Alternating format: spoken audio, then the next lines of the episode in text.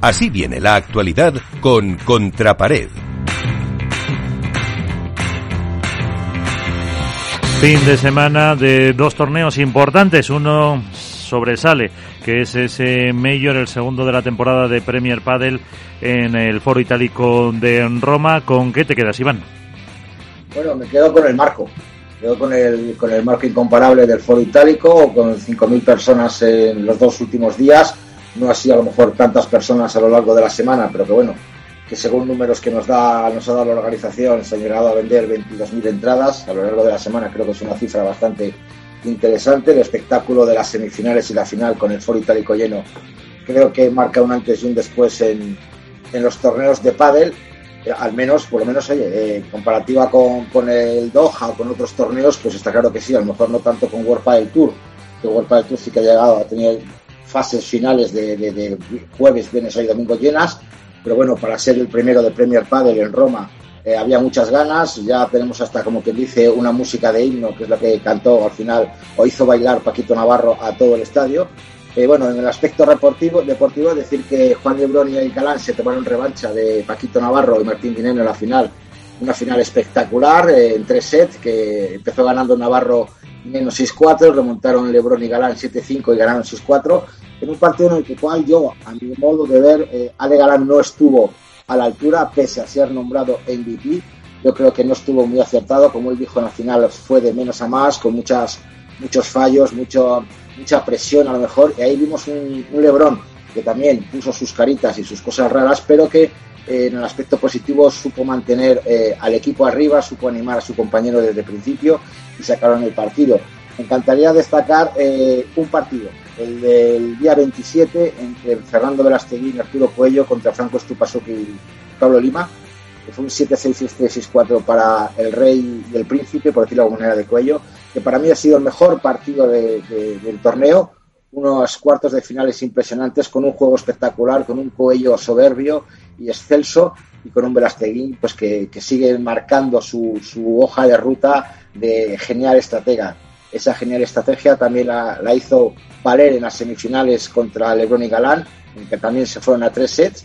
Y bueno, luego el partido típico del año, ¿no? El que estamos viendo muchas veces, el de Navarro, Dineno, Chingoto Tello, esta vez tres sets para Navarro y Dineno, que se está, haciendo el clásico del año, tanto en World Padel Tour como en Premier Padel, y que siempre nos deja cosas bastante, bastante interesantes.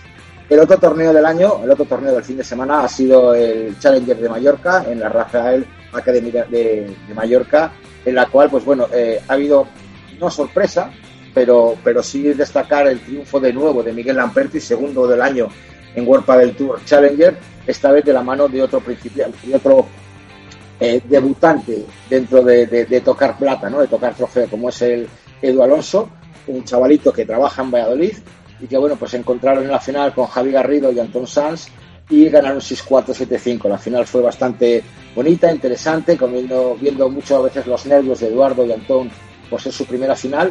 Y yo creo que, que bueno, es segundo torneo para, para Lamperti, que creo que cada vez que va a un torneo hace tocar plata a su compañero. Uh -huh. En la parte femenina, debut y triunfo de nuevo. Por fin, el primer triunfo del 2022 para Lucía Sánchez y Marta Marrero, muy contundentes a lo largo del torneo excepto, fíjate lo que te digo, la final en la que perdieron un set, y contra Alice Colombón y Jessica Castellón, que están eh, haciendo una excelente temporada, sobre todo en los Challengers, llegando a semifinales y finales en todos los torneos, y creo que es algo, algo digno de mencionar. Espectacular también las instalaciones de la Rafael Academy, en la cual la mayoría de los jugadores estuvieron alojados en las instalaciones y de las, las cuales nadie se ha podido quejar absolutamente de nada, del trato, de, de las instalaciones, de las pistas, creo que es algo interesante a, a nombrar. También hubo Luego de veteranos, ¿no? Sí, ha habido el Campeonato de España de Veteranos de, por equipos que se ha disputado en, en, en, Málaga, al igual que el año pasado, y bueno, este año han renovado título el Padel Vilanova y el Club de Campo La Villa de Madrid, que repiten títulos en, en equipos senior, y bueno, pues oye, hay que decir que son 61 equipos, 600 deportistas, que también eh, resolvieron la categoría de segunda y tercera categoría, pero bueno, yo creo que hay que destacar que, que el pádel veterano en España está muy, muy, muy bien. bien. Eh, para eso somos campeones del mundo y creo que, que, es algo a destacar que la Federación Española de Pádel siga apostando por este tipo de, torneos. Y por, último, ¿hacemos algún apunte federativo de esos que te gustan? Bueno, eh, en cuestiones federativas, la Federación Española de Padres está mm, muy nerviosa, decirlo, muy nerviosa. Hay muchos nervios dentro de, la, federación por la situación con la Federación Catalana, por el famoso papel anexo. Eh, se están pidiendo cabezas, algunos piden cabezas, otros ofrecen cabezas, todavía no se sabe absolutamente nada de ello. Vamos, lo que yo sé no lo puedo contar todavía porque no está confirmado, pero bueno, parece que, se, que hay movimientos por detrás, que haya gente que incluso se postula a unas posibles elecciones con nombres y apellidos, pero bueno, estamos trabajando en ello. Eh, en otro aspecto también federativo, pues tocar un poquito la Federación Internacional de Padel, pues que hay alguien que está filtrando documentos en contra de la Federación Internacional, que si Carraro no puede estar dentro de, la organización de la QSI, que si la Federación Internacional no puede estar dentro de la asociación. Bueno, eh, son cosas que, van saliendo, pero que no tenemos nada confirmado ni por una parte ni por otra, y por tanto no podemos eh, dar una suelto la, información que hay, pero no, no, no, es, no podemos decir si es veraz o no es veraz mientras no tengamos confirmación de, ni una parte ni de otra. El mero hecho de que nos lleguen documentos que pueden ser perfectamente públicos no implica ningún tipo de ilegalidad o de alegalidad.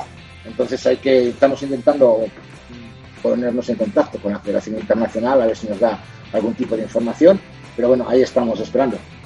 Perfecto, pues hasta aquí llegamos.